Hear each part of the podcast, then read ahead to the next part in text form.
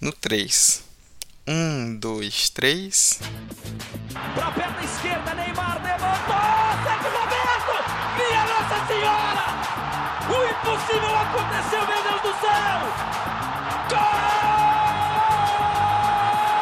Cruzou para Paulinho, entrou na área, vai fazendo o domínio da bola, fez, botou no terreno, parou, prendeu, driblou o back, rolou para trás, o Hernani, por Elise, emendou a guarda, é campeão! Pirlo, Pirlo, ancora Pirlo di tetto, tiro, gol!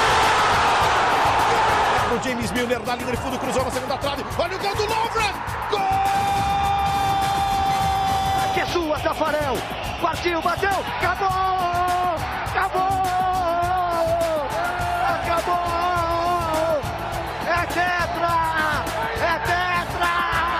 45 de acréscimo.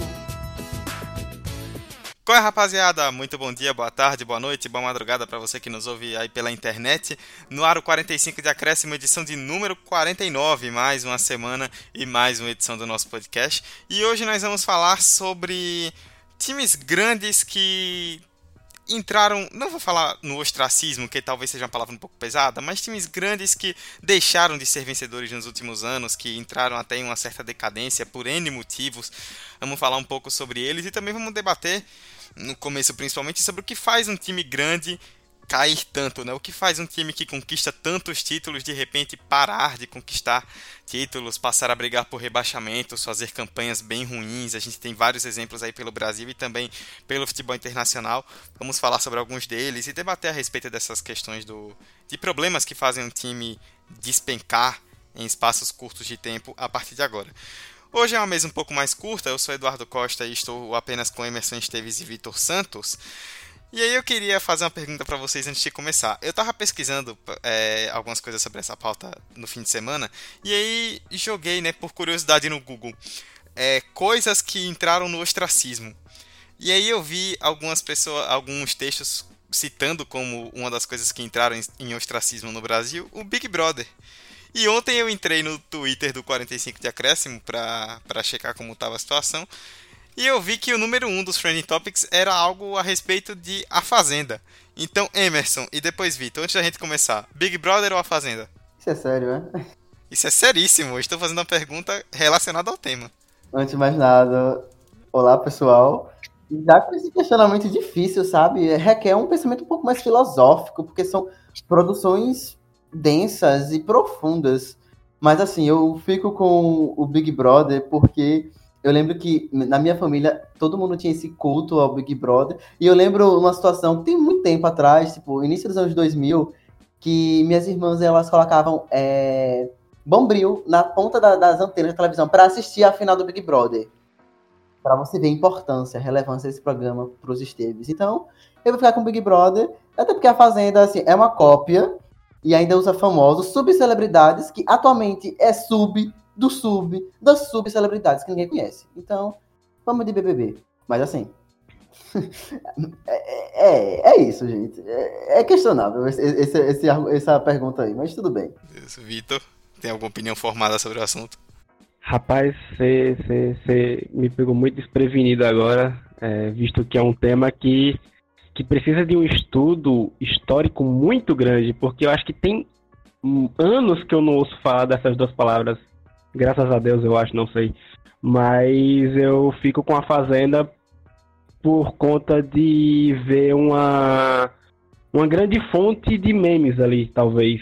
E acho que como a gente vive no país do meme, sempre é bom a gente conseguir é, alimentar nosso dia a dia com uns aqueles memes pra gente desfrutar no momento da tristeza, no momento que a gente tá meio cabisbaixo e tal. Acho que a Fazenda é um pouquinho melhor, mas não tirando o mérito do Big Brother. Caramba, acho que tem décadas que eu não assisto um episódio do Big Brother. Ainda existe isso, é sério? Existe, vai pra vigésima edição, inclusive. Eu. É, minha, minha resposta é categórica, Big Brother. Mudou, né? Mudou. Não assisto como antigamente, acho que não assisto mais, mas mudou, né? Mudou. Vocês são indivíduos manipulados pela Rede Globo. E antes que nós sejamos mais manipulados, vamos começar esse episódio. Primeiro tempo. Bom, saindo do debate de reality shows e indo para nossa pauta real, é, vamos falar um pouco a respeito desses times grandes, né, que caíram tanto nos últimos anos. Mas antes disso, vamos debater nessa primeira parte o que é que faz um, um time de, de muito tamanho, um time de camisa, um time de história, um time de torcida, um time de títulos, de repente passar a ser um time que briga por rebaixamento, que briga é, por coisas menores, que se desacostuma muitas vezes a brigar por títulos. É, a gente listou alguns pontos para debatermos nessa primeira parte, alguns motivos, digamos assim. E o primeiro deles, não teríamos como dissociar disso, é a questão política dos clubes, né, Emerson? Um time é, é, muito comum, principalmente aqui no Brasil, né? Na Europa também, mas no Brasil de forma acentuada até. A gente vê em casos de times que conquistam tanto, que tem tanta história e de repente param de vencer, é, problemas políticos muito grandes e que influenciam diretamente dentro e fora do campo. Ah, aqui no Brasil acho que é, é indissociável, essa palavra é perfeita para o caso brasileiro, dos problemas políticos justificarem essa crise ou esse período de infertilidade para títulos. Porque, velho, eu acho que se você tá bem politicamente, se tem um equilíbrio político, isso vai se, se transparecer no futebol e na questão do ambiente.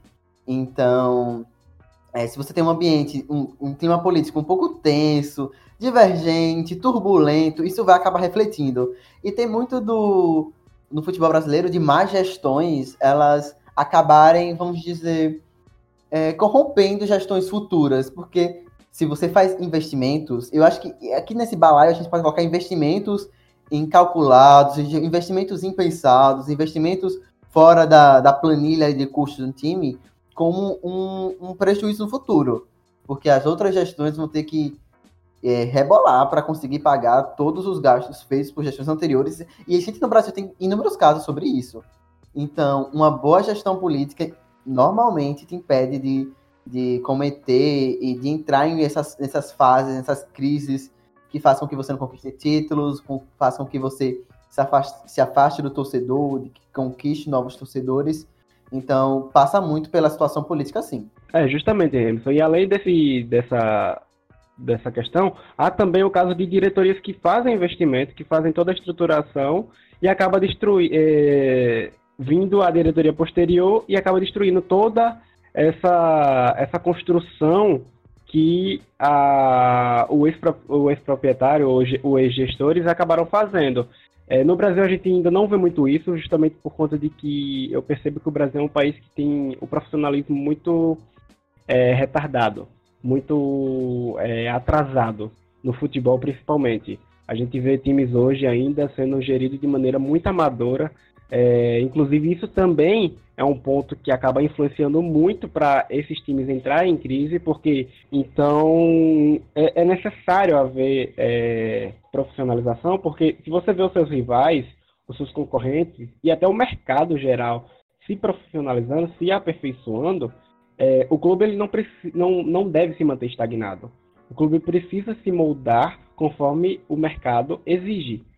Visto isso, ele vai ficar muito estagnado. E a gente tem muito exemplo disso no, no, na elite do futebol brasileiro e no futebol mundial, mas no futebol brasileiro é mais próximo da gente, a gente consegue enxergar isso de maneira mais clara. E, e óbvio, como o Dudu falou aqui no início, problemas políticos está muito enraizado nisso. A gente tem casos de cidades, estados, que hoje são reflexo, ou melhor, times que hoje são reflexo da realidade daquele estado a gente vai abordar aqui um pouco mais à frente os times do Rio de Janeiro, que é basicamente um, um absurdo o que está vivendo alguns times do Rio de Janeiro. É justamente um reflexo, claro que há outras, outros entraves, outras coisas, mas é um reflexo muito grande da realidade daquele estado.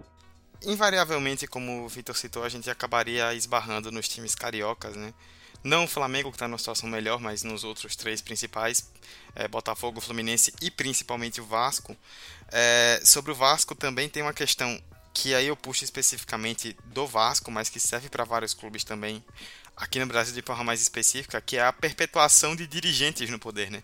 A gente tem como grande expoente disso, talvez, no próprio Vasco, Eurico Miranda, mas a gente tem vários clubes aí onde dirigentes que estão aí há anos, com práticas bastante duvidosas no meio do futebol, continuam atuando e continuam tendo plenos poderes. A gente vê, por exemplo, no Cruzeiro, agora o Zezé Perrella, que é um cara que tava, tá, já está há anos e anos na política do Cruzeiro, um cara que ganha projeção política como um todo também, envolvido em muitas questões duvidosas, voltando agora meio que com aquela coisa de salvar o Cruzeiro, digamos assim, nesse momento ruim.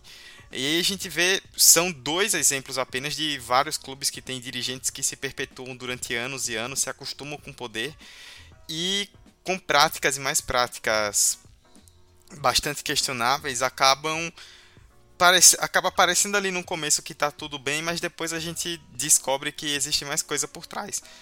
Isso tem muita relação também com o segundo tópico que eu gostaria de puxar, que é a respeito das dificuldades financeiras dos clubes, né? Um clube quando ele está bem sanado ali financeiramente, ele consegue fazer mais investimentos, ele consegue distribuir melhor ali o seu dinheiro e consequentemente se alinhar melhor. Mas um time que entra em um buraco profundo financeiramente, cheio de dívidas, ele não consegue ele demora muito ou então não consegue sair disso. E uma dificuldade financeira grande implica diretamente numa montagem bastante complicada, digamos assim, de elenco, que diminui muito a qualidade do time dentro de campo. É, eu acho que o financeiro é muito um reflexo das políticas que foram desenvolvidas pelas gestões em si. É o planejamento do clube, tanto a é, pra curto prazo, quanto a médio prazo, quanto a longo prazo. É você contratar pensando no que tem em caixa, é você conseguir vender jogadores para adquirir caixa, é você pensar no merchandising, é você pensar na venda de camisas, é você pensar é, na sua arena arrecadar mais ainda. Então é uma série de fatores que influenciam nesse financeiro. Que, como você falou, os clubes do Rio e assim, o Vasco, assim, em especial, porque a gente vê que foi um clube bastante vencedor em vários períodos, mas que nos últimos anos tem enfrentado uma crise severa. E a gente nota que é muito questão de gestão. E pelo menos isso é uma opinião particular minha. Não sei muito como vocês analisam isso, mas esses, esses figuras que estão há bom tempo no futebol, esses mandatários, esses cartolas, que dominam o futebol brasileiro, tanto no Rio de Janeiro quanto em outros locais do país, eu pelo menos não enxergo de uma boa forma, sabe? Eu acho que essa galera foi massa, já deu, tipo, serviu muito para é, é, desenvolver o futebol é, brasileiro e tudo mais, mas, assim, não dá mais, sabe? Acho que esse profissionalismo que a gente às vezes pede muito, deles não, não tem tanto resultado.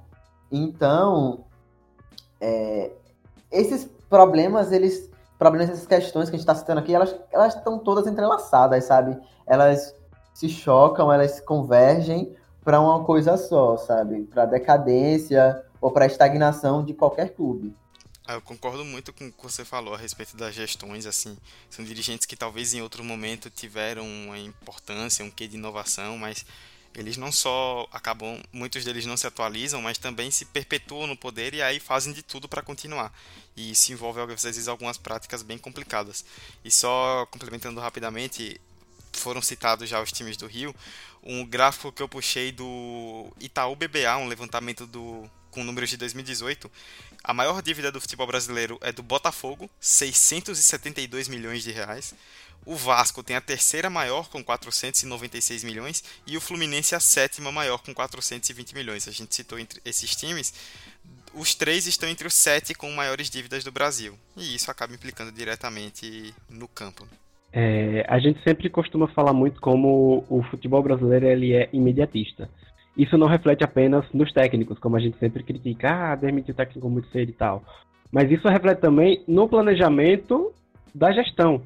Porque é, a gente já teve vários casos aqui desses três clubes em um momento muito bom. A gente teve o Vasco em 2011, a gente teve o Fluminense ainda é, mais recente em 2010, 2012, conquistando o título brasileiro ainda com a Unimed.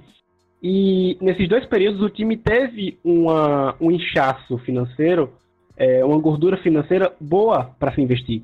Só que se investiu apenas no imediato. Se investiu em quê? Em jogadores para fazer uma boa temporada não houve um planejamento de você investir numa estrutura, de você fazer um investimento maior, sei lá, nas categorias de base, no, na própria, no próprio comando do, do equi, da equipe com profissionais mesmo da área de. É, a gente fala muito hoje também de, de centro de inteligência hoje no futebol, né? Aquele, aquela galera que fica vendo onde o time pode melhorar e, e aonde ele até onde ele vai para melhorar seja em contratação ou na parte tática mesmo. Então, esses times pouco pensam nisso. Então, justamente por isso que Vasco e Fluminense, após essa, esses dois períodos que eu citei, acabaram não rendendo tanto. É, acabaram entrando na crise, é uma crise que acaba inchando a sua dívida e, e gerando essa, esses números aí estrombólicos citados por Eduardo. Por, pelo no, nossa, Eduardo, foi muito formal agora. Por, por você, Dudu. além, além dos números estrambólicos, ainda teve essa depois. E, e, é engraçado como os times cariocas eles conversam bem com isso, com isso que a gente tá falando, né? Porque o, o Fluminense é muito de todo o seu poderio financeiro junto com o Unimed, onde a parceria foi desfirmada, né? Eles tiveram uma quebra de. Enfim, a, a parceria foi finalizada e o time se viu para onde correr, né? Se viu em meio a uma, a uma crise financeira que não é projetada, mas deveria ser, porque a gestão deveria ter uma, uma, uma, um conhecimento de todo o financeiro e de como seria essa perda da Unimed, como repor. O Vasco ter, flertou com boas campanhas, tanto no Brasileirão, quanto na Copa do Brasil, quanto na própria Libertadores.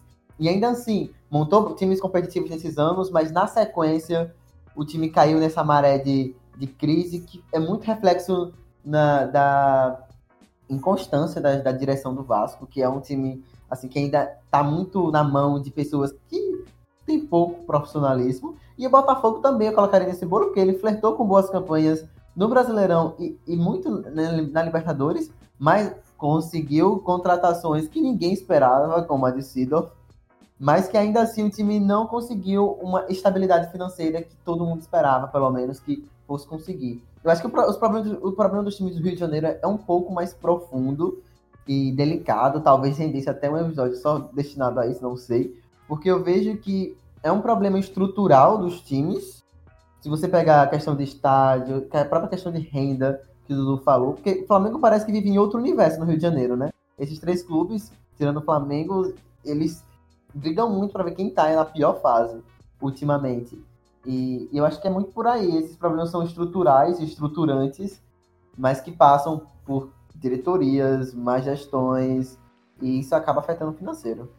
Vocês deram infinitos ganchos no, no, nos seus comentários a respeito do terceiro tópico, e aí que a gente pode só complementar rapidamente, né, que é essa falta de planejamento depois de períodos muito vitoriosos. É, o que eu queria destacar é que essa falta de planejamento se dá por vários motivos, e aí não necessariamente é, questões financeiras. A gente pode ter também, por exemplo, é, vocês citaram já a questão dos patrocínios, como o Fluminense com o Unimed não se planejou depois ali de uma saída da grande patrocinadora e perdeu bastante. Há vários anos atrás a gente teve, por exemplo, o Palmeiras quando perdeu a Parmalat, entrou em um grande período ali de seca, chegou a ser rebaixado. Mesma coisa com o Corinthians quando saiu o MSI. A gente tem vários exemplos aqui no Brasil. E aí a gente tem outras questões que influenciam, e aí eu vou puxar também para alguns times europeus. Se a gente for listar, por exemplo, o Manchester United, que perdeu o treinador de longa data, o Alex Ferguson, em 2013, e de lá para cá não ganhou mais nenhum título de Premier League. Ou então o Milan, que teve grandes elencos ali nos anos 80, 90 e 2000. Mas o elenco ali dos anos 2000 acabou envelhecendo, o time não soube fazer a transição e aí começou uma série de problemas dentro e também fora de campo que degringolaram é, na situação do Milan atual.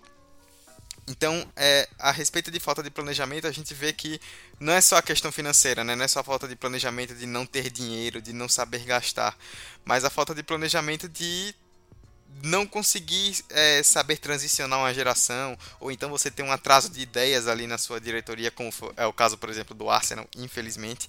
É, são vários os fatores que podem levar a isso no futebol. Acho que um grande exemplo, Dudu, para citar essa falta de planejamento aqui no nosso futebol nacional é o São Paulo. Visto que em 2005 até 2008, a gente viu o São Paulo como um time surreal aqui no Brasil.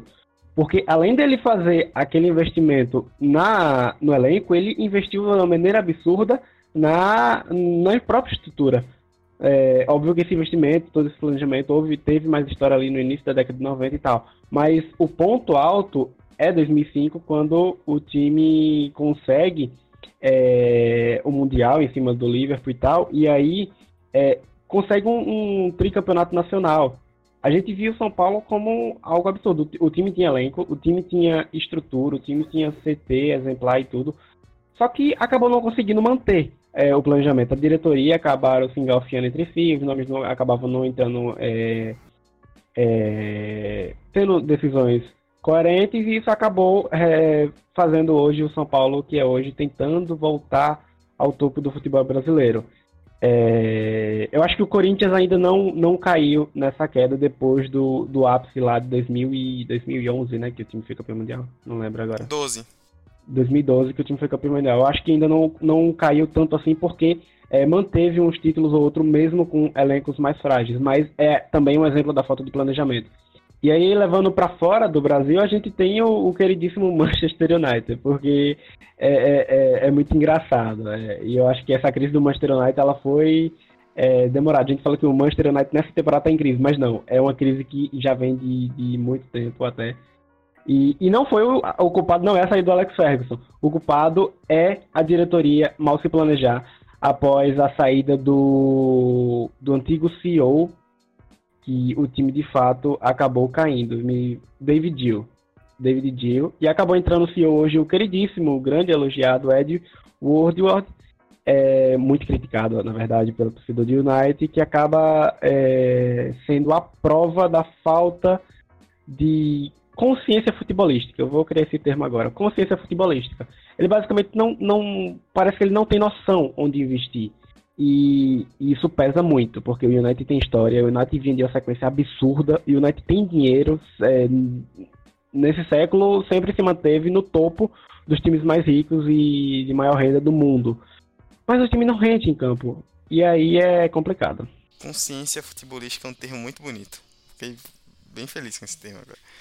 Para a gente fechar então essa primeira parte, como o Emerson citou lá no começo, todas essas questões que nós é, falamos desde o princípio, geram é, não só problemas fora de campo, né, uma bagunça política, problemas financeiros e tudo mais. Tudo isso também reflete no importante ali que é o dentro de campo, né? Você não consegue montar grandes elencos, você tem times muito fracos e aí consequentemente o resultado é você parar de brigar por títulos ou então aqui no futebol brasileiro, até pela questão do equilíbrio ser maior, é algo bem drástico, né? Às vezes são times, se você pegar, por exemplo, o Fluminense, que em 2012 foi campeão brasileiro, 2010 também tinha sido campeão brasileiro, e de 2013 para cá não consegue emplacar boas campanhas. 2013 chegou a ser rebaixado, aí depois teve toda aquela questão da, da portuguesa e tudo mais. Mas planejamento mal feito e os problemas fora de campo interferem dentro de campo e a consequência são times fraquíssimos. Os times fracos, eles são apenas as expressões dessa má gestão e dessa inconsistência da diretoria desses times e como ele geriu esses times nesses períodos. Porque vocês falaram, enquanto Vitor falava, eu só lembrava do seguinte: velho, os times se preparam até o ponto de serem campeões. E o depois, sabe? E o depois, como gerir, como re renovar esse time, como fazer uma boa transição da, da, da galera da base para o time, time principal, como fazer boas contratações pontuais para é, é, engordar esse elenco para uma temporada. São questões que muitas vezes não são levadas em conta nos times brasileiros. É muito feito de forma muito aleatória. Então, esse é o reflexo que a gente tem times fracos, pouco competitivos, que às vezes só fazem figuração nos campeonatos brasileiros, ou pior, brigam contra o rebaixamento. Então, isso acaba até afastando possíveis jogadores de, de querer para esses times. Porque, vê, nossa, o time está nesse com esse embrólio aí financeiro, político e, e, enfim, tudo. Eu não vou querer ir, sabe? Eu, eu vou esperar passar essa fase e quem sabe depois é, eu vou, vou querer. Eu lembro muito, tá, quando eu tô falando aqui, eu lembro muito das situações do Palmeiras no início dessa década para agora, porque eu lembro que ninguém queria ir pro Palmeiras lá para 2011, 2012, por aí, 2013, 14. Ninguém queria ir porque má gestão política o time era muito mal gerido, é, as peças que vinham eram muito duvidosas tecnicamente, enfim, grandes jogadores recusavam, passavam, olhavam muito estranho, então não tinha esse aporte de, nossa, acho que eu vou para aquele time, esse time tem cara de vencedor. Hoje em dia os caras ah, se, se batem, se, se brigam para ir Palmeiras, eu imagino, porque vem que tem, tem uma boa condição financeira, o time tem estrutura, é, tem um bom estádio para jogar, então tem todos os tem todos os fundamentos, mas volta a frisar, todas as questões que envolvem um time entrar em, entre aspas, ostra, ostracismo ou entrar num período de infertilidade com títulos são intrínsecos, são é, entrelaçados, sabe? Todos eles, todos. Principalmente a questão política, que para mim é central. Período de fertilidade é outro termo excelente. Vocês estão jogando anedotas é, linguísticas maravilhosas nesse, nesse primeiro bloco. Bom, é isso. Falamos a respeito de algum, de vários motivos que fazem com que times grandes deixem de ganhar títulos, entrem em secas, entrem em períodos de decadência e ostracismo, podemos dizer assim. E nós já listamos vários desses times na primeira parte, então vamos continuar destrinchando alguns deles na segunda parte, tem muita coisa para falar. Times como já estamos no começo, nacionais e internacionais, que são grandes exemplos aí de como essas quedas vertiginosas acontecem no futebol. Vamos lá para a segunda parte então. Segundo tempo. Bom, vamos destrinchar de forma mais específica alguns times agora na segunda parte. Mas antes disso, eu queria comentar um tópico que eu acho interessante a respeito desses times que, que acabam entrando em períodos de decadência no, que, que, vem entrando em decadência nos últimos anos, que é a questão de como a percepção a respeito dessas equipes pode mudar. A gente listou, por exemplo, o Vasco no primeiro bloco, mas tem outros times, como os times cariocas, o Botafogo e o Fluminense, a gente acaba esbarrando sempre neles indiretamente. Ou então times europeus, como o Arsenal, o Manchester United ou o Milan, são times que, se a gente pega para uma geração mais antiga, por exemplo, ela vê esse, essas equipes como gigantes, como equipes de muita camisa e como equipes que realmente são grandes, de camisa pesada, de muitos títulos. Mas por uma nova geração, um clube como esse, um clube como o Arsenal, por exemplo, falo como torcedor do Arsenal, infelizmente, é, acaba sendo visto para muita gente como uma piada. Não é um time grande, não é um time que conquista títulos, é um time que amarela, é um time que não tem estrutura, é um time que não tem não vou dizer. Estrutura talvez não, seja o termo certo, mas segurança ali naquele sentido, né? Um time que vira chacota. E a gente pode ver esse processo acontecendo com alguns times no futuro, e isso particularmente me preocupa bastante. Não sei o que vocês acham. Deu saudades agora do Thierry Henry, hein, Dudu? Ô, Fidel. Não vamos falar sobre isso. Velho, é muito engraçado a percepção que essas novas gerações têm desses clubes porque são clubes historicamente vitoriosos, de camisa pesada, com títulos de relevância nacional e internacional, mas que, sei lá, 10, 15 anos que não conquistam nada realmente relevante ou que não tem uma, uma frequência de conquista de títulos, acaba interferindo na forma como você vê ele, sabe? O próprio Botafogo, em várias situações, é motivo de chacota. O Fluminense, mesma situação. O Vasco, que, sei lá, 10 anos estava sendo campeão é, nacional, é, é, motivo de piada, assim, por suas quedas, por más gestões. Então, isso obviamente impacta a forma como as novas gerações elas vão absorver, porque esses times não estão ganhando nada, sabe? Não estão ganhando nada. E eu vejo muito, essa, eu vejo muito esse tipo de situação, por exemplo, como que aconteceu com o Liverpool.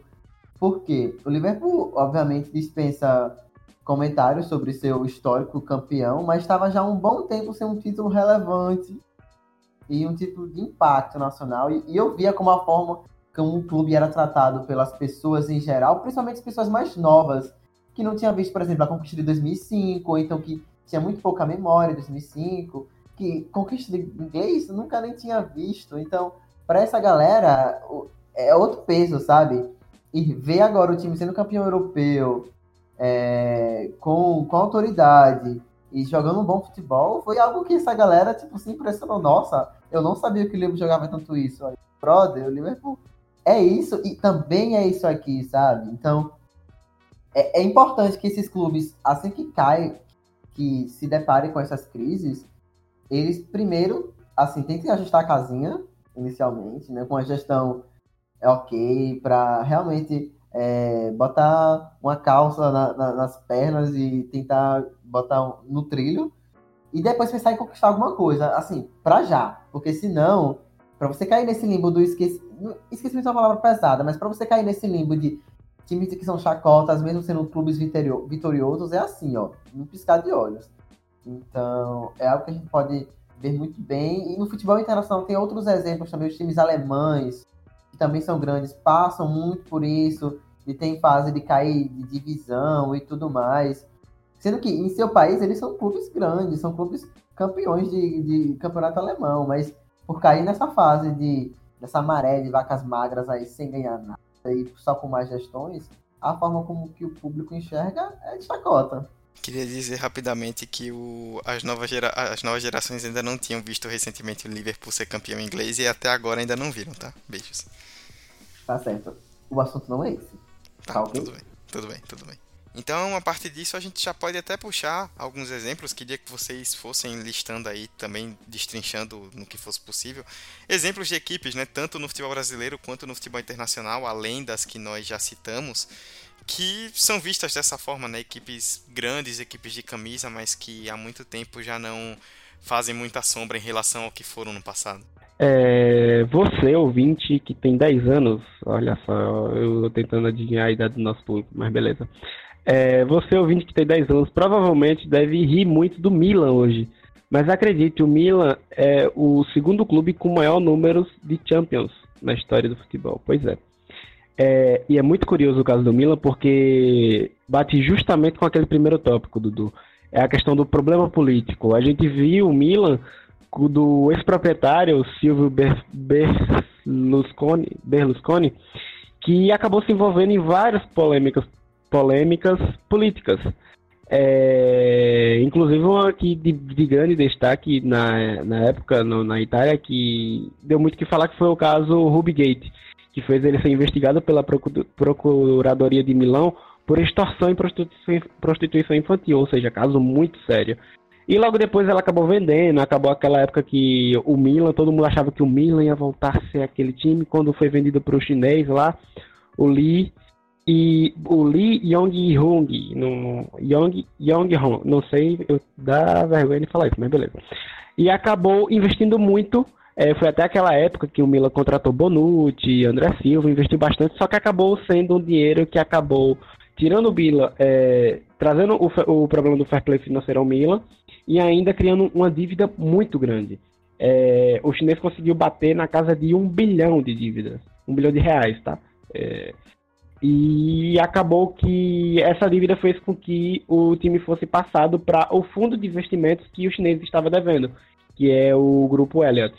Esse grupo acabou gerindo hoje, enfim, está tentando toda a reformulação, mas enfim, eu acho que o Milan é o principal exemplo desse caso. Aqui no Brasil a gente tem, é, a gente citou muito o futebol carioca, e eu vou só explanar um pouco o Botafogo, que hoje é o time com o maior, a maior dívida do futebol brasileiro. É, Dudu falou aí, me lembra aí, Dudu, qual o número? 600 e... 672 milhões de reais em dívida. E a gente viu um time que investiu sem planejamento. É, não tinha dinheiro e quando tinha acabou investindo mal. É, nos últimos tempos a gente viu, para quem acompanha a NBB, a gente viu o Botafogo crescendo no basquete. E até investindo também no programa Sócio Torcedor. Mas justamente essas duas, esses dois viés que acabou que o clube investiu acabou não dando retorno. E chegou ao ponto do clube não ter é, nada no caixa, ter o caixa zerado. Inclusive, né, até a última notícia que eu vi, o Botafogo está com dois meses de salário atrasado, tanto de jogador como de funcionário. Ou seja, é um caso sério. Ô Vitor, só para completar, você citou o basquete do Botafogo, o vôlei também. O time voltou para a Superliga agora, a principal divisão do vôlei brasileiro depois de muito tempo e talvez não tenha um time para começar a temporada justamente por atraso de salários e problemas de estrutura, né? Não é só o futebol desses clubes que são afetados no fim das contas.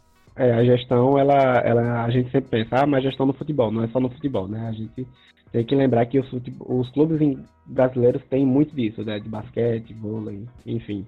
E é engraçado, né? O Vitor falou do, do Milan e eu cresci, pelo menos, temendo muito o Milan. Eu acho que na minha geração, a nossa geração que acompanha esse futebol em meados dos anos 2000, temia muito o Milan, porque veio de é, uma série de títulos internacionais muito importantes, vinha com grandes jogadores, grandes elencos, e assim, todo mundo temia o Milan, era um time que era super escolhido no, no, nos FIFA da vida, nos pés da vida.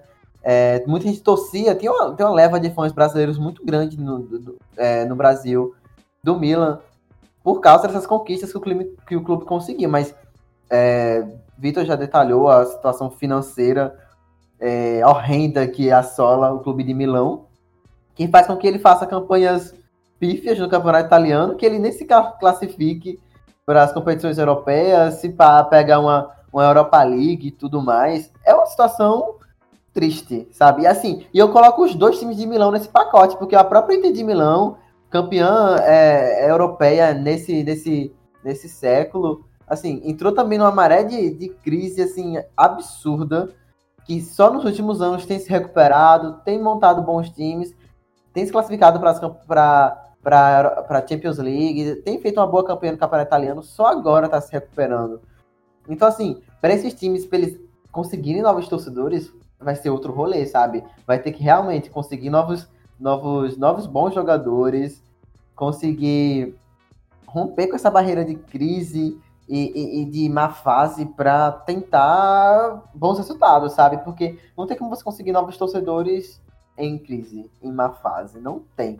E o outro time que eu também me vem na cabeça quando chega essa discussão é o São Paulo, porque, mano, também quando comecei a acompanhar o futebol, o São Paulo era um modelo de gestão de futebol do Brasil, sabe?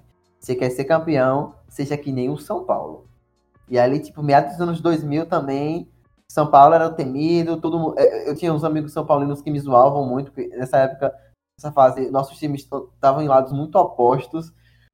E hoje em dia você vê que, ok, agora tem se recuperado minimamente, mas de uns, de uns anos para cá, o São Paulo tem também caído numa crise e numa seca até de títulos, que eu não lembro assim na história recente do clube dele ter passado por essa situação. É, é algo que a gente precisa analisar, porque eu acho que volta muito para aquela discussão que a gente teve, eu acho que num dos primeiros episódios, nos episódios sobre troca de técnicos, eu acho que a gente chegou a pincelar sobre isso, que é a questão das gestões, eles pensarem no clube como uma instituição que está ali que vai continuar, sabe? Eu sou uma peça, mas que eu sou o diretor de futebol, eu sou o presidente, mas que depois de mim o clube continua, sabe? Se eu fizer uma gestão ruim, isso vai ser reflexo nas gestões, nas gestões futuras. Se eu fizer uma gestão boa, beleza, o clube vai continuar é, andando bem das pernas e tudo mais, mas pode vir outro cara muito mal profissional e que venha estragar tudo. Falta um pouco esse senso de de, de profissional e de, e de, instituição mesmo aqui no Brasil. E nesses casos europeus, eu acho que a situação é um, até um pouco mais complexa de se explicar, porque envolvem fatores ainda mais extracampos, como, como o caso do Milan, é, como algum caso dos, dos times é, da Alemanha, o o Stutt... Mano, o Stuttgart, pô, quando eu cresci, o Stuttgart era um time muito chato, pô. E, tipo, sempre flertava com campeonatos europeus e tudo mais. O próprio Werder Bremen também tinha isso. Então são clubes que são respeitados por sua história, mas que hoje em dia, mano, ninguém dá um real de moral. Isso é triste. Eu vejo de uma forma muito triste quando eu olho para a situação, porque são clubes importantes, mas que por más gestões ou por N fatores que a gente já citou aqui, acabam caindo nessa, nessa fase de vacas magras. Quando eu comecei a ver Bundesliga em 2007, o Stuttgart era campeão alemão. E dia desses pisou na segunda divisão. Você vê como despencou tão rapidamente. E Dudu deve se lembrar, né? Do Bayer Leverkusen com Lúcio, Balax, Zé Roberto. Grande, grande época, né, Dudu? É, vocês querem me deixar triste, né? Pelo visto. É, o Bayer Leverkusen, menos mal que ele ainda continua fazendo boas campanhas, assim, não entrou numa decadência e tal. Quem tá realmente numa situação complicada, e aí eu falo infelizmente como torcedor, é o Arsenal, né? Como o Arsenal é, nos anos 90 e 2000 principalmente, foi um clube que conquistou tantas coisas. É um clube de muita história na Inglaterra, mas que principalmente nos anos 90 e 2000 ali se consolidou como o principal clube de Londres e um dos principais clubes do futebol inglês. Mas que desde 2004 não ganha uma Premier League, há muito tempo não consegue fazer é, grandes campanhas, campanhas realmente seguras ali no campeonato nacional.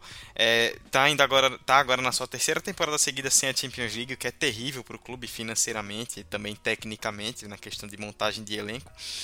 E passa muito por uma questão de que muita, muitos torcedores do Arsenal falam, né, a respeito de falta de ambição.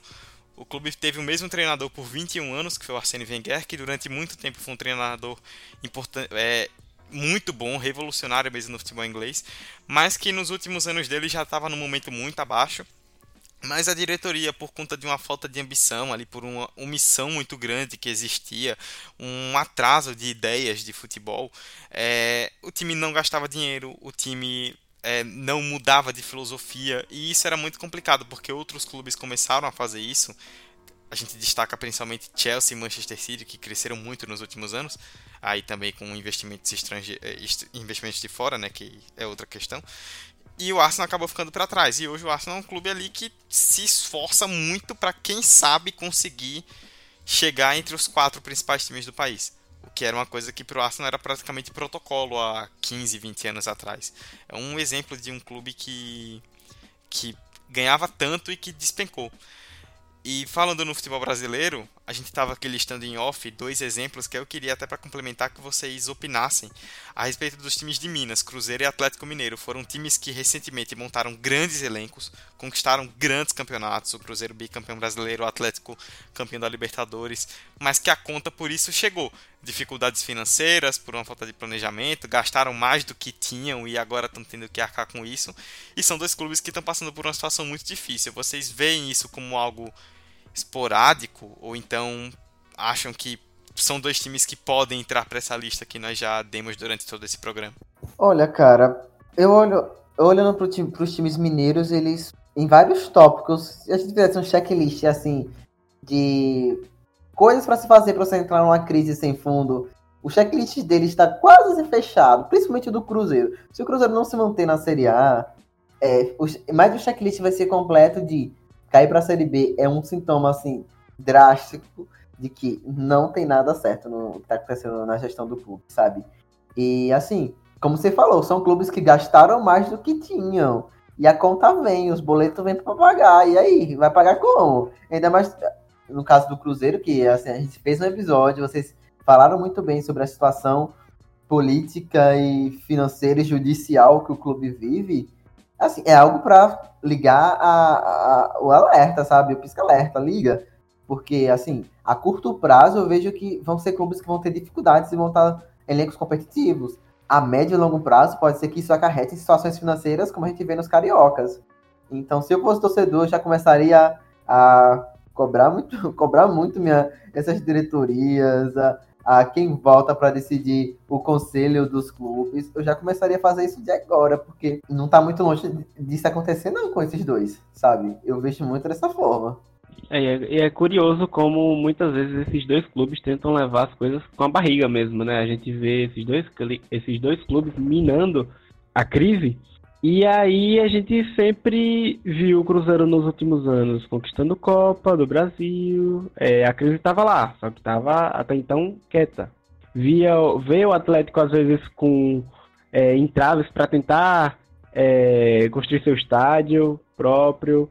Então é, é, dá a impressão de que a diretoria brasileira, ela se tem um problema, parece que ela vai procurando mais coisas para criar problemas. Então é, é justamente isso que, que o Emerson falou. É, tem que tomar cuidado para é, aproveitar esse momento de que é, tá ruim, mas poderia estar tá muito pior, como os clubes do Rio, e aproveitar esse momento para tentar é, mudar alguma coisa. E uma das principais é, coisas que deve fazer é tentar é, entrar em, em acordo com quem está lá dentro, porque um dos principais erros que, ao menos na minha opinião, eu vejo desse ano, desses clubes que a gente citou, Fluminense, Botafogo, Cruzeiro, é a falta de consistência no trabalho. Porque você vê um time em crise e você vê que são os times que mudam totalmente de técnico, mudam totalmente o planejamento do ano. E isso dificulta ainda mais. É, a gente gosta de falar esse ano que o Cruzeiro está pedindo para cair. Porque o time está em crise e ainda assim insiste em mudar de técnico, aumenta a sua dívida porque tem multa de rescisão de contrato, o, o Fluminense está em crise e muda de técnico a toda hora e ainda pede um, um, futebol decente, mas como é que vai ter futebol se muda o técnico toda hora? Então, é, até mesmo na crise, é, dá para é, Bom, é isso. É, eu me bananei um pouco agora no final, mas é isso. É, é criar consciência, diretorias brasileiras. Criem consciência. antes da gente encerrar de vez, só dois recados muito pontuais, né? Primeiro, deixar claro para o público que a gente não citou alguns outros clubes que podem vir à sua cabeça, como Guarani ou São Caetano, por exemplo, que ganharam que recentemente, ou então até um passado mais distante, tiveram momentos de glórias e que hoje não vi, vivem bem longe disso, porque a gente quis focar mais em clubes que têm uma história mais duradoura de títulos, que têm uma história mais duradoura aí de conquistas e de e de várias outras coisas e não necessária e não apenas clubes que tiveram alguns períodos esporádicos, como você tem principalmente, por exemplo, o caso do São Caetano. A gente pode abordar isso, já é um, uma sugestão aí de pauta para um episódio futuro, mas por enquanto a gente não decidiu abordá-los. E falando em sugestão de pauta, eu queria agradecer, né, erro meu do apresentador que não fiz no começo, o Luiz Miguel, nosso ouvinte, que no Instagram é o zero teller, arroba zero, o numeral ponto teller, que foi quem sugeriu a pauta pra gente no Instagram. Recentemente nós abrimos a nossa caixa de mensagens para que as pessoas mandassem sugestões, a gente recebeu algumas, decidimos falar sobre essa agora. Então a gente agradece ao Luiz pela sugestão e as outras também foram anotadas e no futuro próximo pode ter certeza que serão abordadas assim. Então fechamos o debate e antes de acabar essa edição, depois dos 45 com as indicações. Depois dos 45. Indicações do episódio 49 no Depois dos 45. Emerson e Vitor, Vitor e Emerson, é com vocês. É, eu vou indicar a série This Is Us.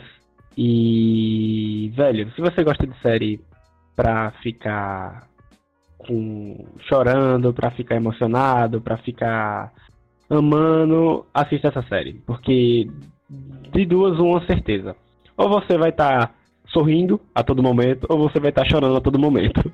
Nos primeiros episódios é basicamente impossível você não chorar em, em todos, os, é, em todos os momentos, mas é, é muito boa, assistam. É uma série que conta a história de um casal, e aí esse casal, eles vão ter trigêmeos, acaba tendo muitos problemas, muito, debate muito sobre problemas sociais, isso é bacana também na série.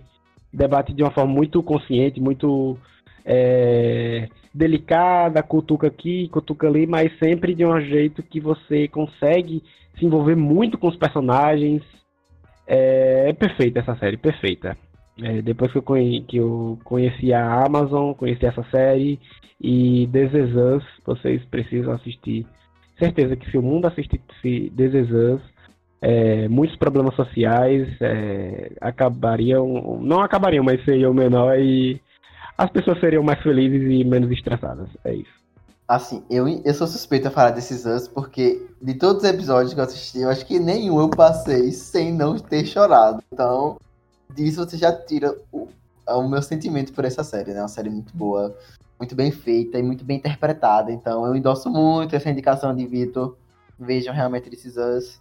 No, no, Brasil, acho que tem temporada na Prime Video, se não me engano, né? A primeira temporada tá no Prime Video.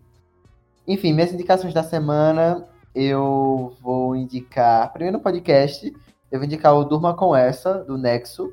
É um podcast diário, em que o Nexo pega uma notícia que bombou num dia e destrincha ela em cerca de 10 minutos. É um podcast curto, mas não superficial. Longe disso, inclusive, ele vai na raiz do problema, ele discute contexto, ele traz as várias problemáticas que esse contexto pode, pode que esse problema pode trazer futuramente e já agora no presente. Então ele está na diversas plataformas, é do Nexo, então é facinho de achar, o Durma com essa. E minha segunda indicação, na verdade, me surgiu agora, tá acompanhando a, a quarta e última temporada de Senhor Robô, ou Mr. Robot para os mais íntimos. Então, a quarta temporada tá saindo agora, que é a última da série do Sense Mail e que tá muito boa. Eu sou suspeito também para falar de Mr. Robot. Mas, enfim, quem acompanha o Elliot desde o início já sabe do que eu estou falando. Quem não sabe o que é Mr. Robot nessa altura do campeonato, eu vou explicar, porque eu também não vou jogar a, a, a indicação e não falar nada, é uma série que conta a história de, do Elliot, que é que ele é um hacker e que ele entra numa sociedade meio socialista que quer derrubar o sistema, que eu não posso dar muito spoiler. Mas enfim, a série é muito boa, muito bem produzida, muito bem feita, já ganhou Emmy, já ganhou melhor ator para o próprio Rami Malek, então, última temporada tá saindo agora. Só vejam. E é isto. Vamos, vamos bater papo sobre Mr. Boba. Tô aqui. Eu vou fugir um pouco da pegada de séries aí de vocês e vou indicar um projeto de leitura, que é o projeto Lectio, no Instagram, tudo junto, arroba Projeto Lectio, L-E-C-T-I-O, Lectio, Projeto Lectio. É um projeto, né, o Lectio é um projeto bem legal de uma organização sem fins lucrativos, ela está aí é, rodando desde o ano passado, e o objetivo é de incentivar a leitura de maneira individualizada. Como assim? Eles criam ferramentas para estimular por meio de um mentor e de um mentorado, um mentorado normalmente alunos aí de, de escolas é, aqui em Aracaju, a respeito de estimular essas pessoas a lerem, né? Porque o Lect tem uma pegada muito interessante, né? Que segundo eles não existe é, quem não gosta de ler, existe alguém que ainda não encontrou o que é que se encaixa no seu perfil. É, até o nosso amigo escritor do livro Destruidor de Mundos, inclusive, comprem e leiam, muito bom. Nosso amigo Vinícius Oliveira faz parte do projeto Lectio. Eles estão aqui em Aracaju por agora, né? Trabalhando lá na, na Escola Estadual Jornalista Orlando Dantas, que fica lá no Laria. Se eu tiver errado aí o endereço ou o nome de alguma besteira, peço que algum dos membros que ouça me corrija. E é isso, acompanhe o, o, trabalho do pessoal do Projeto Lecter. Se puderem, se vocês forem de Aracaju e conhecerem alguém que participe, doem livros, é, revistas, gibis, não importa, qualquer coisa que essas crianças possam ler, porque é um projeto muito importante, é uma iniciativa incrível e vale a pena acompanhar, divulgar e ajudar o máximo possível. Bom, é isso. Fechamos a edição 49 do 45 de Acréscimo. Nossos recadinhos de sempre, né, para você que quer nos acompanhar. Nós estamos aí em vários agregadores, no Spotify, no iTunes, no Google Podcasts. Estamos hospedados no Anchor, então estamos aí em várias plataformas da internet. Você que quer nos ouvir, vai no seu agregador e pesquisa 45 de Acréscimo e nos avalie positivamente, né? Deixe seu comentário lá. Também mande sua crítica, sua sugestão, seu elogio, o que você quiser mandar para nós, como uma sugestão de pauta que gerou esse episódio, por exemplo, no Instagram no Twitter, arroba 45 de acréscimo, tudo junto. E você esteve com Eduardo Costa, Emerson Esteves e Vitor Santos nesse episódio. Emerson e Vitor, antes de me despedir, eu queria dizer que estou muito feliz porque nós estamos gravando na terça, dia 29 de outubro. Na quarta, dia 30, esse episódio está ainda ao ar. E na sexta, dia 1 de novembro, talvez você esteja escutando na sexta-feira, é o nosso aniversário de um ano. Um ano da primeira publicação do nosso episódio, então queria dizer que fico muito feliz em poder estar nesse projeto. Vocês me orgulham bastante a cada edição. E é isso, seguindo crescendo sempre, sempre, sempre mais e mais. É muito bom falar sobre futebol e ainda mais falar sobre futebol com vocês. E é isso, foi um primeiro ano muito bom, a gente fez muitas descobertas, aprendemos, erramos e acertamos muito, e a gente espera que temos muito mais anos aí seguindo nessa pegada. A gente recebe feedbacks e é, algumas pessoas criticam, outras elogiam, mas a maioria dos comentários tem sido elogiosos, e se a maioria dos comentários é de elogio, isso significa que de alguma forma a gente está fazendo algo que é interessante. Então que a gente continue assim, que aí nós continuemos aí nessa pegada juntos, e é isso, até semana que vem, e por mais um ano. Por mim, já encerrar o podcast aí. Não tenho nem o que eu falar depois desse discurso, pô. Sabe? Eu tô até arrepiado, tô emocionado aqui. Eu tô lisonjeado com essa fala do rosto. Eu senti o impacto, um ano pô. maravilhoso. Diga, pô. Eu, eu sou suspeito, eu amo muito esse podcast, amo a forma que a gente construiu as coisas. E é um ano de muitos anos que estão por vir, né? Eu acho que a gente aprende a cada episódio e, e, agradecer muito a força de você ouvinte que tá, se não ouviu, você compartilha com um amigo, você dá um RT, você reposta no Instagram, isso já é uma força muito boa pra gente e é um incentivo muito grande. E assim, elogio é bom, mas se quiser criticar, também critique, porque senão você ouviu, então se ouviu e quer descer a lenha na gente, pode descer. Mas deu streaming, sabe? é isso. Mas é isso. É, todos convidados para comer o bolo do 45. Opa! É isso aí, gente. Um ano de muito conhecimento, muita evolução. E é isso aí, Emerson. Que seja primeiro de muitos e muitos e muitos. É, agradecer demais a você, ouvinte, que é para criticar mesmo. Se a gente tá sendo clubista, se a gente tá sendo chato, critica, mas claro, crítica construtiva, porque a gente vai melhorando sempre para tentar fazer o melhor e o mais sábio debate jornalístico, esportivo, é, social, cultural, como a gente às vezes traz também. Enfim, é, lágrima quase correndo, mas é, barriga tá ansiosa. Quando é que vai rolar esse bolo, hein? Rapaz, eu também queria saber, viu? Fazer uma festa pra parar Aracaju, um ano do 45. Se tiver um ouvinte aqui nesse momento ouvindo esse podcast, que é boleiro, é um doceiro, é, trabalha numa padaria e quiser nos, Aceitamos quiser nos patrocínio. agraciar com bolo, a gente aceita, sabe? Exatamente, hein? Alô, patrocina a gente aí. em nome da podosfera a gente tá aceitando. Tô preparando aqui pra reunião baixar os 10 melhores episódios do Big Brother e da Fazenda pra gente assistir. É isso, obrigado a vocês que nos ouviram até o final e até a semana que vem com a edição 50 do 45 de Acréscimo. Tchau, tchau.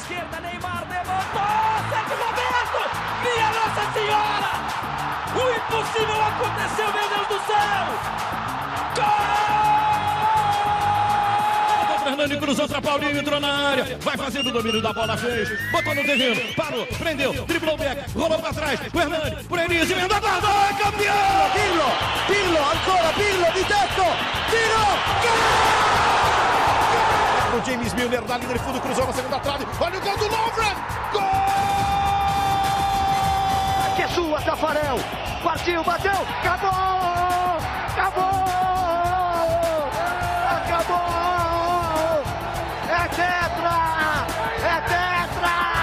45 de acréscimo. Velho, 50, vamos pro episódio 50! É, velho, 50, Que velho, dia, 50. Eu fico pensando, caramba, a gente arranjou 50 temas, velho. Esse podcast foi editado por Hector Souza.